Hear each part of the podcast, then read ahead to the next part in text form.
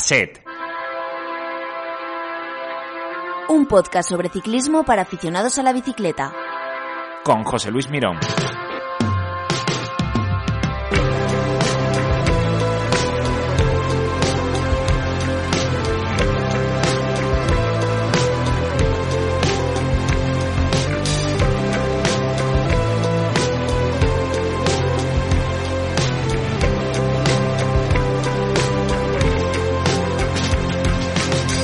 Hola, ¿qué tal? Bienvenidos al episodio 7 de Cassette Podcast, dedicado íntegramente al Giro de Italia.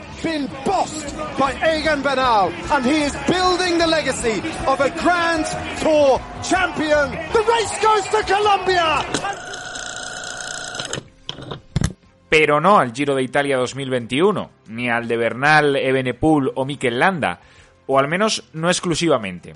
Porque el Giro sobre el que ha escrito Ander Izaguirre en su último libro también va obviamente de ciclistas. Cómo ganar el Giro bebiendo sangre de buey es literatura y cuenta historias que discurren y transcurren por un lugar que ha hecho del Giro un elemento para vertebrar un país. El libro de Ander Izaguirre habla de pioneras, de invasiones austrohúngaras, de la dicotomía norte-sur o del romanticismo que envuelve todo lo que en Italia tiene que ver con la bicicleta. Pero mejor que nos lo cuente ya el propio autor. Ander Izaguirre, muy buenas y gracias por estar en Cassette Podcast hablando de cómo ganar el Giro bebiendo sangre de buey. Hola, ¿qué tal? Gracias a vosotros por el interés. Ander, ¿cómo ganar el Giro bebiendo sangre de buey? Eh, lo primero, y después te preguntaré por la portada, pero lo primero, ¿de dónde nace ese título y cómo se te ocurre ese título y si es eh, iniciativa propia? Sí, bueno, la verdad es que hay libros en los que el título viene ya enseguida, en cuanto estás escribiendo algo lo ves. Y en este caso, no, no, yo no acertaba con el título. Estaba el libro ya terminado y oye, que el diseñador tiene que, el ilustrador tiene que hacer la cubierta, vamos a ver qué hacemos. Y yo tenía una lista de títulos que no me convencían y este pues nos pareció un poco, bueno, se me ocurrió este con un poco de temor. Digo, oye, es un título un poco arriesgado porque es muy largo, es un poco, un poco raro. Pero oye, ya que no se nos ocurre nada tal, vamos a jugar con esto, ¿no? Y bueno, yo ahora estoy contento porque él parece que intriga un poco, ¿no?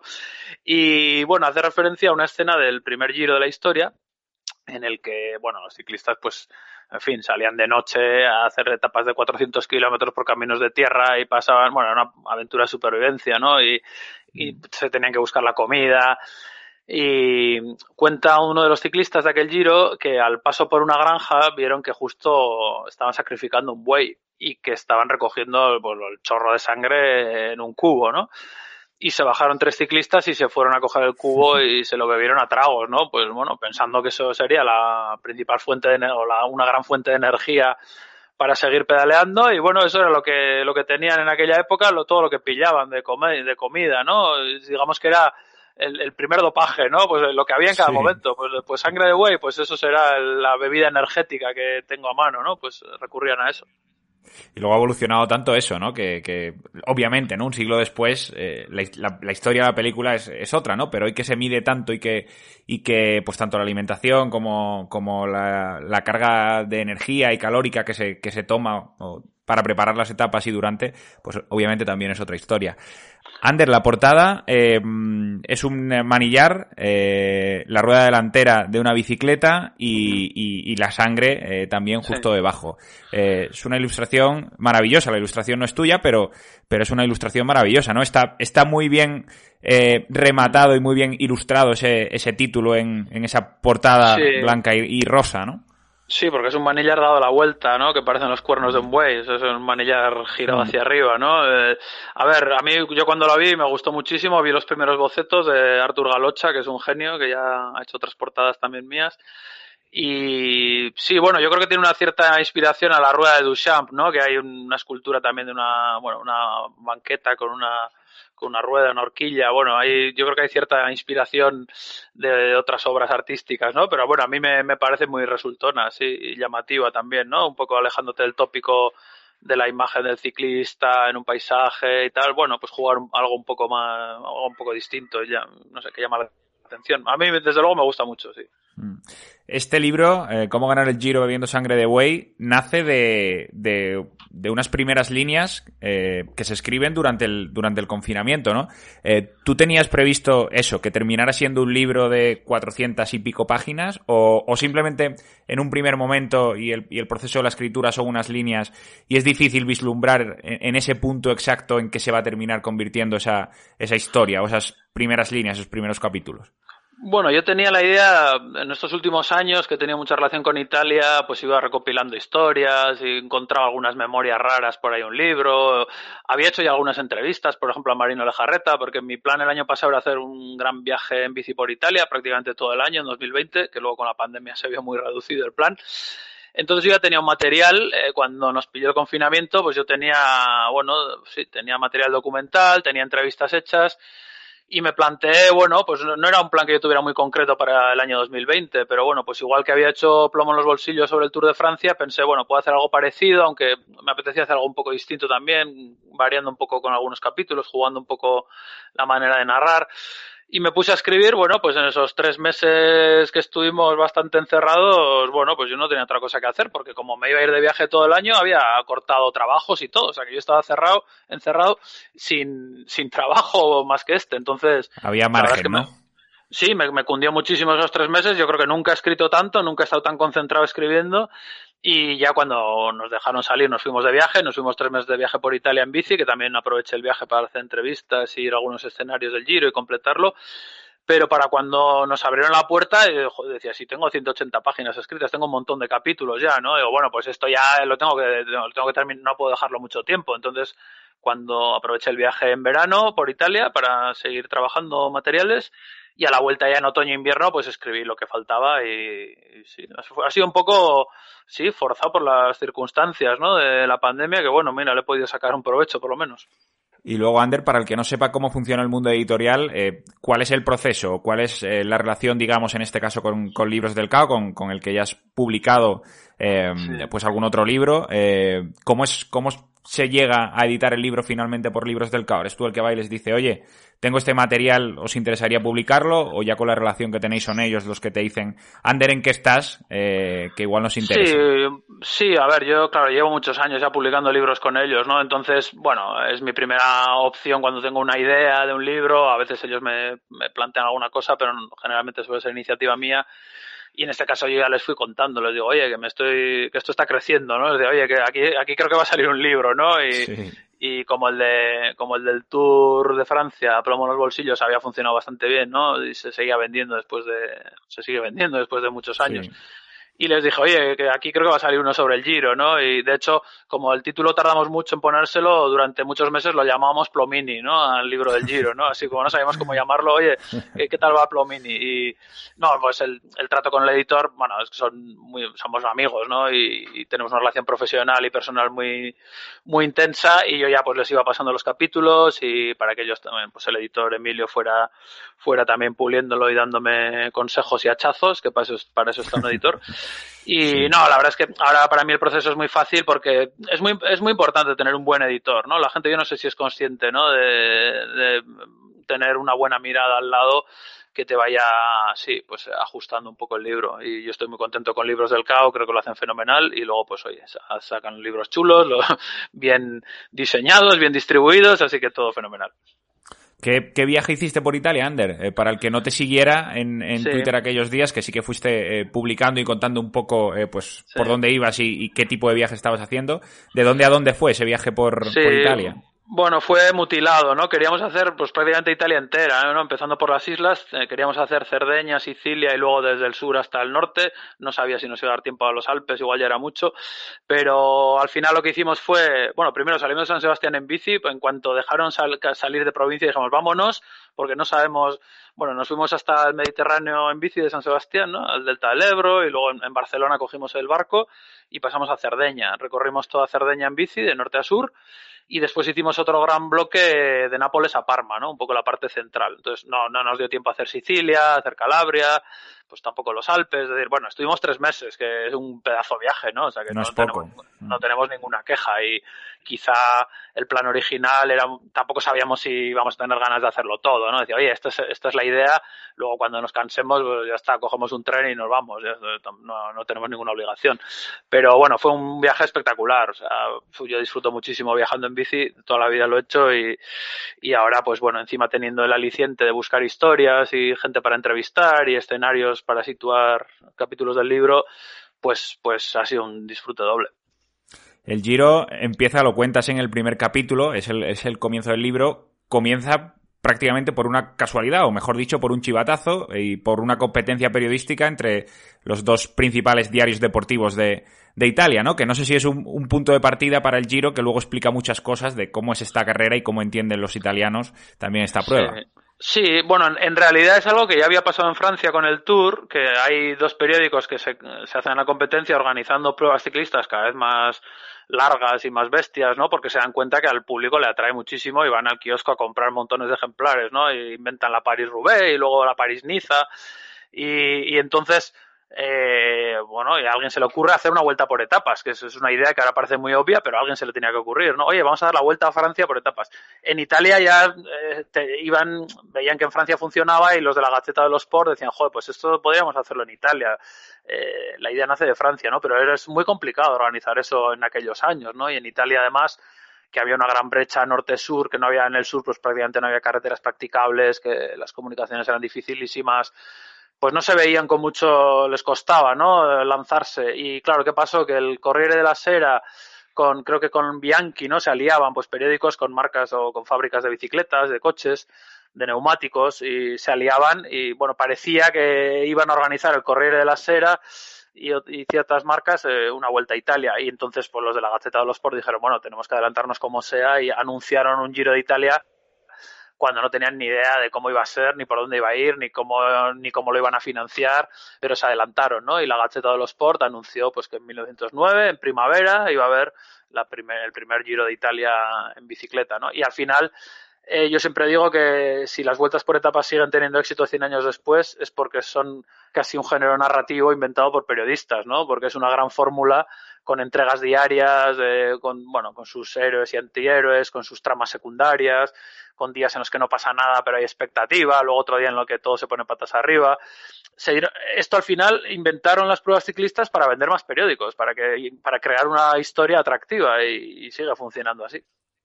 Y además se hizo en un momento en el que en Italia ya la bicicleta era, un, era casi un fenómeno de masas, con muchas eh, connotaciones y con muchas particularidades, eh, porque tú también lo cuentas en el libro, ¿no? Hay casi una lucha de clases, ¿no? Alrededor de, de la bicicleta y, y, como tal se entiende, pero en ese momento ya en Italia eh, la bicicleta tenía un papel importante.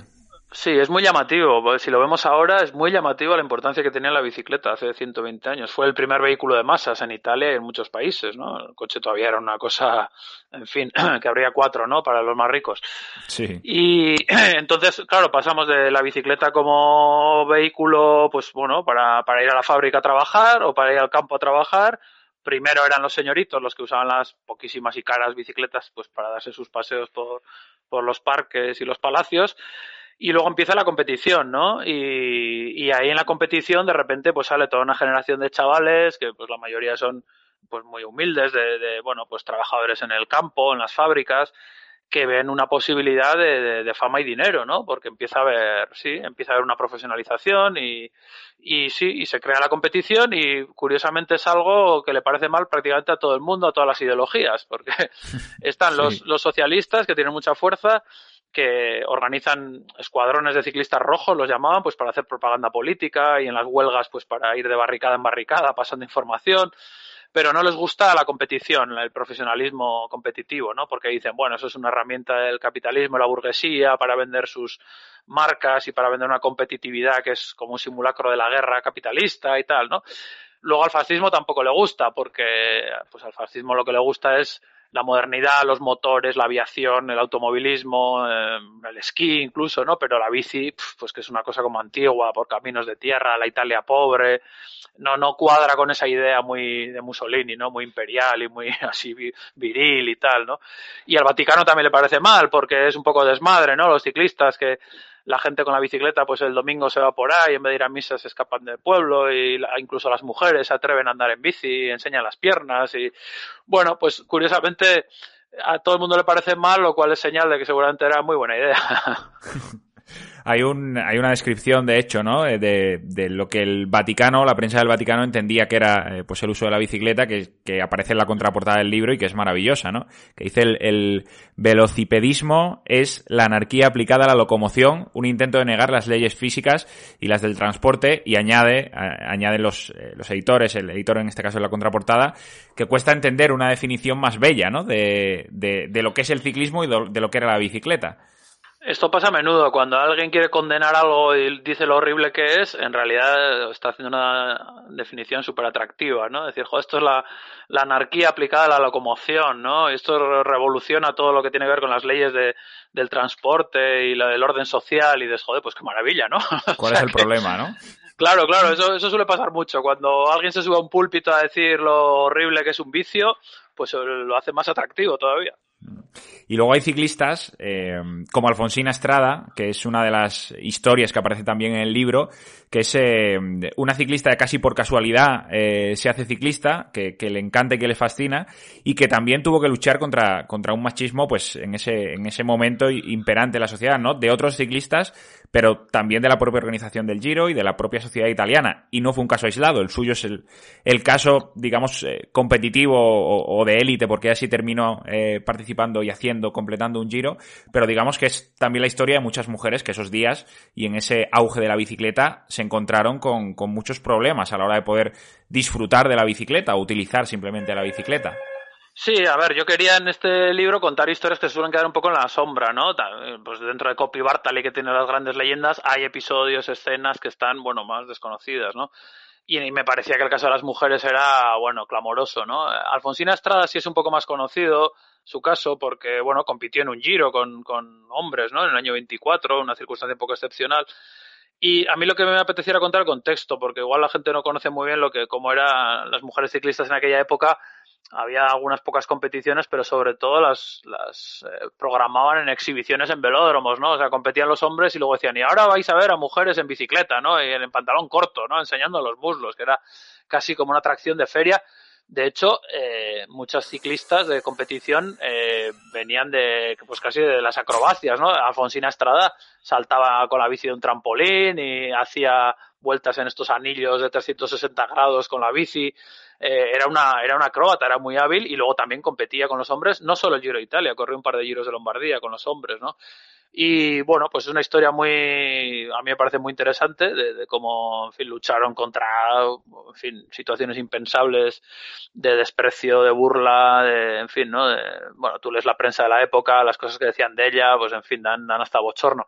Y luego, claro, yo también pude contar en, en, los años 60 la historia de Florinda Parenti, ¿no? Que, que, es una, yo creo que es la persona menos conocida del libro y para mí quizás sea mi personaje favorito, ¿no? Una mujer que en los años 60 es una familia de migrantes italianos en Bélgica, en las minas de carbón. O sea, ella es una migrante que ya pues sufre una cierta discriminación cuando se le ocurre que quiere ser ciclista y tiene a todo el mundo en contra, ¿no? Pues en casa su hermano le pega, el médico no le quiere dar la no le quiere hacer el reconocimiento para sacarse la licencia porque dice que las mujeres no pueden competir en bici, que es, es, que es malo, ¿no? Una cosa, eh, sí. La federación, la prensa, tú lees los recortes de prensa que tenía Florinda en su casa bueno, es que es un desprecio y una burla. Y, y la mujer ahí se empeñó, compitió, corrió algún mundial.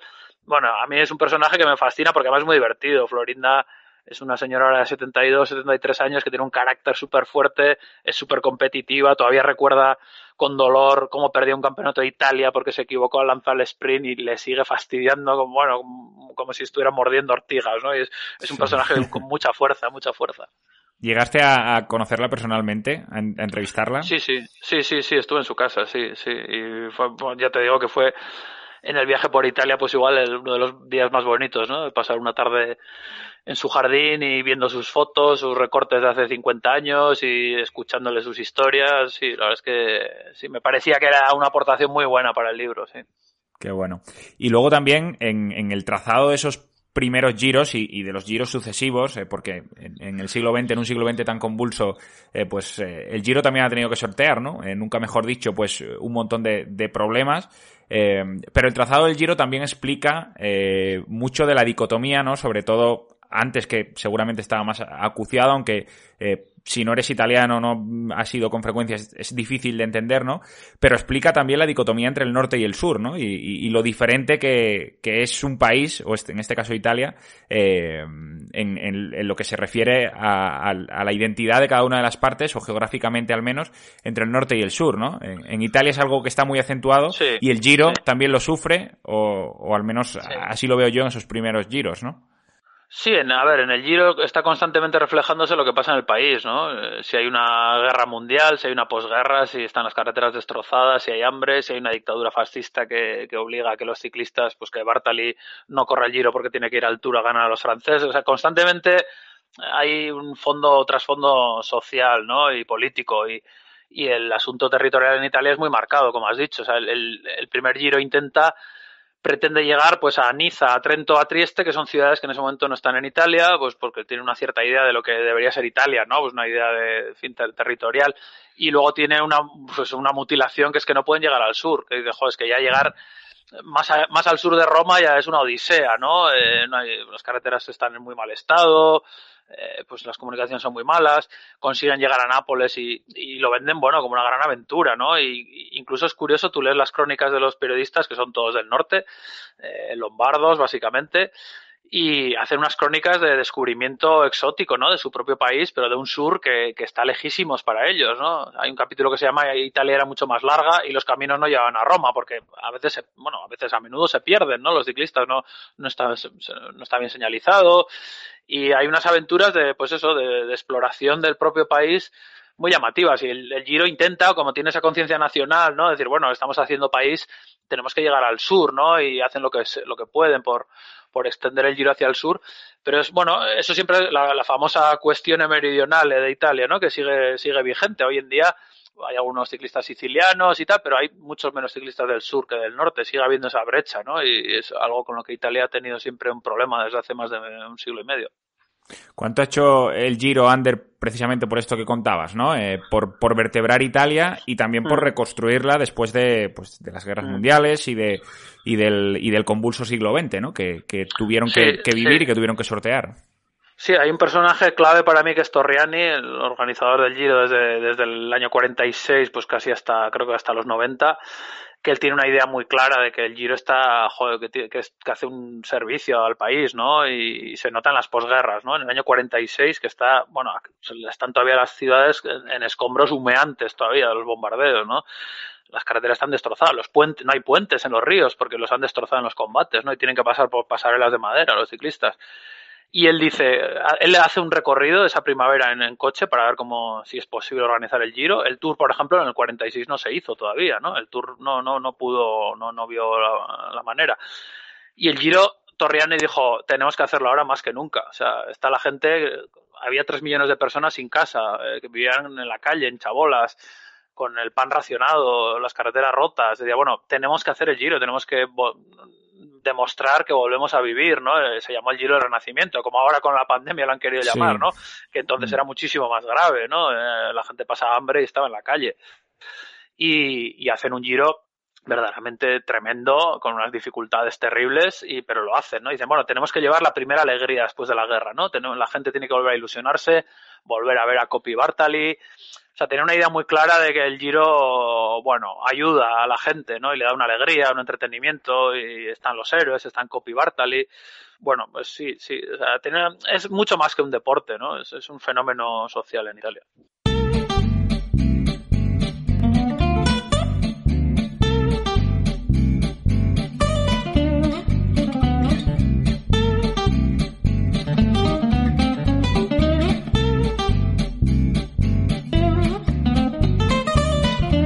podcast sobre ciclismo para aficionados a la bicicleta.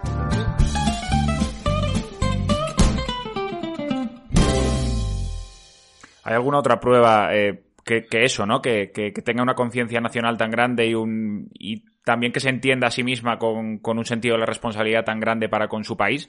Eh, no sé siquiera si el, si el Tour, ¿no? Y mira que, para los franceses el Tour es lo que es, no sé si siquiera el, el Tour, eh, pues, tiene esa, esa conciencia tan arraigada, ¿no? Para lo que tiene que, que significar para, para su país la celebración de, de una ruta que recorra Mm. Sí, yo creo que prácticamente es el Tour y el Giro, ¿no? Porque tienen un peso tan grande en sus países, ¿no? Eh, los, los, demás son grandes pruebas deportivas. El Tour sí que, a ver, en Francia el Tour es una institución, gente a la que no le importa un pimiento el ciclismo. Claro, el Tour se celebra en julio, hay vacaciones, todas esas familias que van a, a la cuneta a ver pasar el Tour, es una fiesta, es una celebración sí tiene una dimensión más allá del deporte y social, ¿no? Pero sí, es verdad que yo no sé si tanto como el Giro en esas épocas en las que, bueno, es que Torreani, el organizador, era un personaje muy peculiar también, ¿no? Y tenía sus ideas políticas. Por ejemplo, era un hombre muy europeísta y él intentaba, intentó organizar una vuelta a Europa, ¿no? Después de la Guerra Mundial decía, bueno, que hay que hermanarse, ¿no? Y mm. organizó una vuelta a Europa que él quería que pasara a los países del este, del bloque comunista también, y bueno, era un personaje muy peculiar y sí, pues tenía esa conciencia de, de hacer país y de contribuir a, al tejido social, ¿no? Él era un organizador nato que implicaba pues a las grandes empresas, a las asociaciones locales de cada pueblo para que organizaran el paso por allí, eh, a los periódicos, a la gente, o sea, era, era un personaje muy admirable, me parece, que luego tuvo muchísimas polémicas en la organización del Giro, pero tenía una idea clara de que esto contribuía a, tejer redes sociales, ¿no? Mm. En cómo ganan el Giro bebiendo sangre de buey, eh, se habla también, lógicamente, de Coppi, de Bartali y de la rivalidad que, tuvieron entre ambos y de lo que suponen también eh, esos dos mitos para el ciclismo italiano y para la sociedad italiana en general. De Coppi y de Bartali eh, se sabe mucho y en este libro se cuentan cosas que no habían sido contadas o que desde luego eran bastante más desconocidas. No sé, Ander, si, si las etiquetas que se les han colocado a cada uno de pues uno de izquierda y el otro más conservador, uno más moderno y el otro eh, pues con una visión de la vida bastante diferente, se ajustan a la realidad o también en eso hay algo de mito, también en eso no se es del todo justo con las figuras de, sí, hay, hay mucho mito, hay mucho mito, hay una parte de, verdad, pues Bartali era, era, más, era más viejo, era de una época anterior, pues era un militante católico que luego tuvo unos roces muy fuertes con el fascismo, que nunca se quiso plegar a, a Mussolini, tuvo unas relaciones bastante malas eh, Copy era posterior, se supone que por, por contraste era de izquierdas, que eso realmente, yo creo que los dos votaban la democracia cristiana, de hecho los dos eh, emitieron un comunicado de apoyo a la democracia cristiana en unas elecciones, ¿no? Es decir, mm. la, la realidad era mucho más rica, pero es muy interesante ver cómo funciona el mito, ¿no? Y cómo se decide que hay dos Italias, eh, políticamente, pues en la posguerra es que estaba el bloque el bloque de izquierdas del Partido Socialista y Comunista y el bloque de la democracia cristiana, ¿no? Más conservador, de derechas y... Bueno, eh, entonces un ciclista es de un lado, otro es del otro, ¿no? Uno es el viejo, otro es el joven. Hay como una dicotomía perfecta entre los dos que luego no era real, que había copistas y bartalistas, pues igual depende de la región, depende de la edad, depende eh, la realidad era mucho más rica. Y lo interesante cuando vas a las hemerotecas es ver cómo se crean ciertos mitos a posteriori que tienen poco que ver con lo que sucedió en realidad, ¿no? Pero es interesante ver cómo un país se inventa a sí mismo y cómo se hmm, cuenta a sí, mismo, ¿no? Muchos mitos, eh, pues no sé, se cuenta que en el Tour del 48 Bartali salvó a Italia de la guerra civil porque eh, habían, hubo un atentado contra un líder comunista, hubo huelgas, protestas, tomas de fábricas, rebeliones armadas, el ejército reprimiendo y se dice que, joder, que, el primer ministro llamó a Bartali, oye, haz algo en el Tour, y, y, Bartali ganó tres etapas seguidas en los Alpes y ganó el Tour de una manera increíble. En realmente luego esa llamada pues, no hay ninguna constancia de que existiera, Bartali nunca la contó en los primeros años, y curiosamente, 40 años más tarde, Bartali la contaba, ¿no? Decía, bueno, seguramente el mito se había creado y, él, seguro que él se acabó convenciendo de una cosa que, que, que él en sus primeras biografías ni la mencionaba, nadie hablaba de eso, ¿no? De esa supuesta llamada de un político para que salvara a Italia, pero es muy interesante ver cómo se crean esos mitos y ver que, bueno, que a veces no hacen pie en la realidad, pero que sirven a un relato. Hmm, que la realidad no te estropea una buena historia, ¿no? Es algo así como la, como la foto, la famosa foto de Copy Bartali, que uno le entrega un bidón de agua al otro y, y nunca se ha sabido bien, ¿no? Quién fue quién le da el, el, bidón al otro y se pensaba que los dos protagonistas de esa foto eran exclusivamente ellos, ¿no? Y hace no mucho se, se publicó que había, o al menos se publicó dentro del gran público que había un tercero, ¿no? Eh, al que se había borrado esa foto porque era menos romántico que apareciera alguien que, que, que como decimos, sí, fíjate, fíjate que, que pasarse un vídeo de un ciclista a otro es un gesto absolutamente banal, habitual, decían, pero eso no tuvo ninguna importancia, de hecho ellos ni se acordaban de esa escena, ¿no? ¿Cuántas veces habrán compartido un vídeo? Mil veces, ¿no? En ese mismo tour, porque eso fue en un tour, claro, se vendía la imagen de, joder, las dos Italias reconciliadas en Francia contra el enemigo común, ¿no? Y, y nos, sabemos hermanarnos para conseguir algo con un objetivo común y todo este relato, ¿no? Que está muy bien. En ese mismo tour, eh, Copy sufrió un pinchazo y Bartali le dio su rueda, que eso era algo mucho más fuerte y más importante y, y, que más inusual, ¿no? Pero es que no hay foto de ese momento. Entonces, mm. el mito se hace sobre una foto que visualmente es muy impactante, es una gran foto, y efectivamente esa foto se editó, ¿no? Y entonces la República sacó el año pasado la foto completa, se veía hasta Knockers, que es un ciclista belga pequeñito, retorcido, feo, al lado de ellos, y dice, joder, parece que estropea la foto. Y lo curioso, a mí me hacía mucha gracia porque en las redes sociales mucha gente decía, joder, qué decepción, yo pensaba que eran Copy Bartali solos eh, liderando la carrera, pero es que si tú ves la foto que hemos conocido siempre, detrás de Bartali se, ven, se ve un pie, una rueda, se ven sombras, se ve que había otros ciclistas, pero es que ya ni los veíamos. O sea, eh, cuando el mito es tan fuerte que esa es la foto de Copy Bartali escapados en solitario, es que en la propia foto había otras cosas que ya dejábamos de ver. Es muy curioso, ¿no? Mm. Te he escuchado decir también, Ander, que el Giro es diferente a cualquier otra prueba por muchas razones, pero entre otras cosas porque, porque tiene al Estelvio y porque se pasa al Estelvio, que tú lo has, tú lo has hecho también, ¿no? ¿Qué tiene de particular un, un, paso como ese? Sí, bueno, el Estelvio y, otras grandes montañas alpinas, ¿no? Eh, bueno, a mí me gustó, mira, una entrevista a Miguel Marilasa, por ejemplo, que corrió muchos giros en los 70, ganó cuatro etapas, corrió en el CAS contra Merckx, con, con Fuente y, bueno, grandes batallas. Y él decía, es que no tiene nada que ver eh, los puertos que hay en Italia, el paisaje. O sea, es muy importante, por eso a mí me gusta viajar, ¿no? Para entender. Él decía, tú ves el Estelio, ves un murallón enfrente de ti con esa carretera zigzagueando, todas esas curvas de herradura, ¿no? Ves un glaciar que cuelga sobre tu cabeza, esas murallas de roca. Como vayas mal ahí, eh, te, te, comes la cabeza. O sea, ese, ese paisaje te, te, aplasta, te hace sentir muy pequeño, ¿no? Te, te angustia casi, ¿no? Y encima te falta el aire porque es muy alto. Esas sensaciones de agobio, de angustia, de, de, de fragilidad mental eh, las da, las hace el paisaje tan tremendo, ¿no? El, el Stelvio es una obra de ingeniería austrohúngara increíble, ¿no? Eh, pues eso, con sus famosas 48 curvas de herradura colgando de esa ladera y esa dimensión del paisaje la tiene el Giro, la tiene también por la época, pues en mayo, la nieve, ¿no? Bueno, hace años había mucha más, había un montón de fotos de ciclistas pasando entre murallas de nieve, ¿no? Eh, si era un escenario que yo creo que podía casi asustar, ¿no? O sea, el Giro es una carrera en la que te puede pasar una avalancha de nieve, o sea, porque es en mayo y subes a 3.000 metros, ¿no?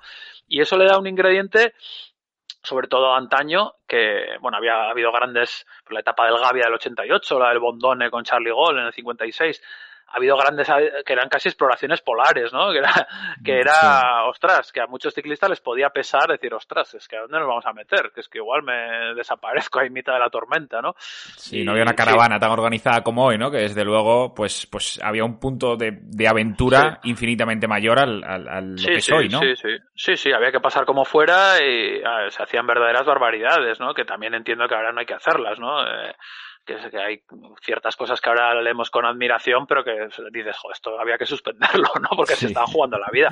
Y además porque se, eh, ahora, claro, queda muy bien para contarlo, es una gran historia, pero luego estaba lleno de trampas, claro. Eh, decía, joder, es que pues se, se, metían a los coches los ciclistas en mitad de la nevada porque estaban muertos de frío y bajaban el puerto en coche, otros se agarraban, otros, yo qué sé, pues igual igual la explicación a grandes hazañas en tormentas de nieve, la explicación eran las anfetaminas en algunos casos, que los tíos algunos iban puestos hasta arriba y ese no se enteraba ni de lo que estaba haciendo y llegó, luego se derrumbó. O sea, se llevaba el ciclismo a unos extremos que probablemente son muy vistosos y muy agradecidos para contar, pero sí que igual había que frenarlos un poco antes. Leyendo el, el, libro Ander y preparando la entrevista y mencionando todas las historias que hemos, que hemos contado y para la gente que nos esté escuchando, eh, a mí me queda la sensación de que de que el deporte, o al menos el ciclismo, entendiendo ciclismo como competición, como lo entenderíamos hoy día o como se compite hoy día, eh, me da la sensación de que es casi una excusa no para hablar de, de mucho más, ¿no? De, de, pues, de un contexto social, histórico, de un país, de, de, de pues eso, ¿no? Lo que hablábamos antes también, la, la lucha de clases. Este no es un libro, ¿no? Eh, exclusivamente sobre ciclismo, y, de nuevo entre comillas lo de clismo, entendiendo ciclismo por un ciclismo competitivo, por historias de gente que, que gana carreras. Es, es, otra cosa y es mucho más, ¿no? Sí, a ver, si esto evidentemente es un libro, bueno, a la gente que le gusta el ciclismo, pues va a recordar o conocer batallas ciclistas que creo que son muy interesantes desde el punto de vista de la competición, ¿no? Grandes giros, grandes grandes hazañas, grandes decepciones y tal. Pero bueno, creo que es un libro que también, sí, pues a gente que igual no le interesa especialmente el ciclismo o el deporte, bueno, pues tiene grandes aventuras, ¿no? O sea, yo, para mí es básicamente un libro de aventuras ciclistas, ¿no? Y con, sí. sobre todo con unos personajes, a mí me parecen muy interesantes los personajes, ¿no? Que, que son ciclistas, sobre todo son ciclistas, pero al mismo tiempo son otras cosas, ¿no? Y, y, lo que decía antes, pues uno ha sido partisano en la guerra, otro ha sido guardia fascista y luego están los dos en el equipo de copy ayudándole a ganar y otro ha estado en un campo de concentración y ha perdido 30 kilos, ¿no? Eh, y ha estado a punto de morir en un campo de concentración nazi. Y esos luego, pues, en fin, compiten juntos para ganar un giro y, pues esas historias son tremendas, ¿no? Son, en fin, hoy en día impensables. Estamos terminando ya, Ander, pero tratándose de un podcast eminentemente, lógicamente sonoro, eh, yo quería preguntarte a ti a qué te suena el, Giro de Italia. Cuando piensas en el Giro y cierras los ojos y, te resulta evocador eh, un sonido, ¿a, ¿a, qué te suena a ti el Giro? Me vienen dos. Uno, las sintonía que había creo que en los 80 de la RAI del Giro, que era el Nessun Dorma cantado por Pavarotti, que era así muy épico, eh, ¿no? Eh, sí. Eh, y luego me viene así un poco el sabor de batalla antigua, de aventura. Eh, hay una canción, eh, la de El bandito del campeón, ¿eh? El bandido del campeón, que cuenta la historia de, de Girardengo, que era el, el, el, verdadero campeonísimo, no era copia, antes era Girardengo, ¿no? Que fue el gran campeón en los años 20 y su amigo Sante Polastro, que era un bandido, ¿no? Eran dos amigos del mismo pueblo, los dos locos por la bicicleta, y uno se convirtió pues en el ciclista más famoso de su tiempo, Girardengo, y Sante Polastro, bueno, era un bandido anarquista que, bueno, hizo atracos, mató a gente, se escapó a Francia, luego, en fin, tuvo que pasar una cadena perpetua, era el enemigo público número uno de Mussolini. Mm. Entontonces hay una canción, Il bandito e il campione, que, que cuenta la historia de esos dos y es una canción que a mí me gusta mucho y que, bueno, le da el ese toque que, de más que tiene el ciclismo, no solo la competición en bici, sino todas las historias que hay alrededor. ¿En qué estás ahora, Ander? O hasta donde nos puedas contar. Es que en qué está ahora Ander Izaguirre, tanto en, sí. en, lo que tanto te gusta, que es viajar en bicicleta. No sé si tienes algún proyecto futuro que, que nos puedas contar o, o, o, por supuesto, algún libro, ¿no? ¿Cuál, sí. ¿Por dónde... Sí, bueno, yo, yo sigo con mis reportajes, claro, yo sigo haciendo el trabajo periodístico habitual y y nada, bueno, para de cara a otoño sí que probablemente haga un, bueno, sería un pequeño viaje local eh, para hacer una serie de historias de reportajes, bueno, con la bicicleta como medio de, de, viaje, no para hablar de ciclismo, sino para hablar de historias relacionadas con viajes, con la vuelta al mundo del Cano y Magallanes de hace 500 años, pero eh, con personajes actuales pues, del País Vasco y de estas zonas. No sé, tengo un proyecto un poco así verde ahora poniéndolo en marcha, así que ya, ya veremos bueno. a la vuelta del verano, ya veremos, sí. Y la última, que se la preguntamos también a todos los invitados, es que nos, tú que eres además cicloturista, eh, que nos recomiendes una ruta, pues en este caso, uh -huh. si te parece, por Italia, ya que, ya que sí. hemos estado hablando del, del Giro, sí. Eh, sí. una ruta cicloturista que alguien que esté pensando en cómo organizarse sus próximas vacaciones pueda tenerla al menos en cuenta cuando escuche la entrevista. Pues mira, una zona que nos encantó es la zona central de Italia entre, la um, entre Umbria y Toscana, porque a ver, nosotros íbamos con bicis de gravel, ¿no? Eh, para andar mm. en, tanto en asfalto como en gravilla, en pistas, y que no, además en Italia pues mejor ir por carreteritas secundarias sin tráfico, porque la verdad es que no respetan mucho a los ciclistas, hay que decirlo. Y, y hay varios recorridos por el Val Dinera, hay unos grandes recorridos de pistas de Gravilla, luego por la Toscana, fuimos a, a Siena, pues donde las Strade Bianche, ¿no? Donde se hace sí. la, la, carrera, ¿no? Y donde ha pasado el Giro este año en Montalcino y Siena y el Chianti. Eso es un paraíso para andar en bici. Son pistas de gravilla combinando con asfalto en una zona en la que hay mucha tradición ciclista, es un sitio maravilloso pues de colinas de viñedos, de pueblos de castillos en, en, lo alto, aparte de las grandes montañas que siempre son, pues por supuesto, el que quiera subir puertos, el Estelvio y los Alpes, los Dolomitas son un escenario fastuoso, pero para hacer un cicloturismo así tranquilo, jo, disfrutamos muchísimo. Yo recomendaría eso, Umbria y Toscana, hay un montón de pistas blancas para andar tranquilos, sin coches, de pueblo en pueblo, para andar a comer fenomenal, va, es un planazo. Pues Ander, eh, muchísimas gracias. Desde luego tomamos nota de esa ruta que, suena maravillosa. Y, nada, ha sido un verdadero placer. Muchísima suerte con, cómo ganar el Giro bebiendo sangre de buey, aunque eh, nos consta que está yendo muy bien. Eh, y nada, mucha suerte también en los proyectos futuros. Mil gracias. Muy bien, José Luis, pues muchas gracias y nos vemos en otra.